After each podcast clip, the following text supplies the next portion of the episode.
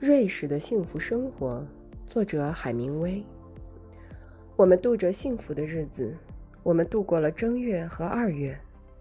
那年冬天，天气非常好，我们生活的非常美满。偶尔有暖风吹来，短期间冰雪溶解，空气中颇有春意。但是晴朗凛冽的寒风常常再度袭来，又是冬天季节了。到了三月，冬天的季节首次发生变化，夜里落起雨来，第二天上午还是下个不停，使雪化成了雪水，搞得山坡景色黯然无趣。